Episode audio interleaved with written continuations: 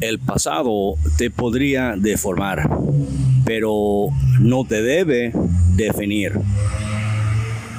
Mateo 4, versículo 19, Jesús dijo, sígame y les haré pescadores de hombres. Todos de nosotros tenemos un pasado y algunos pasados son bien pesados. Pero a pesar de que hay un pasado bien pesado, hay un futuro con una promesa más grande todavía.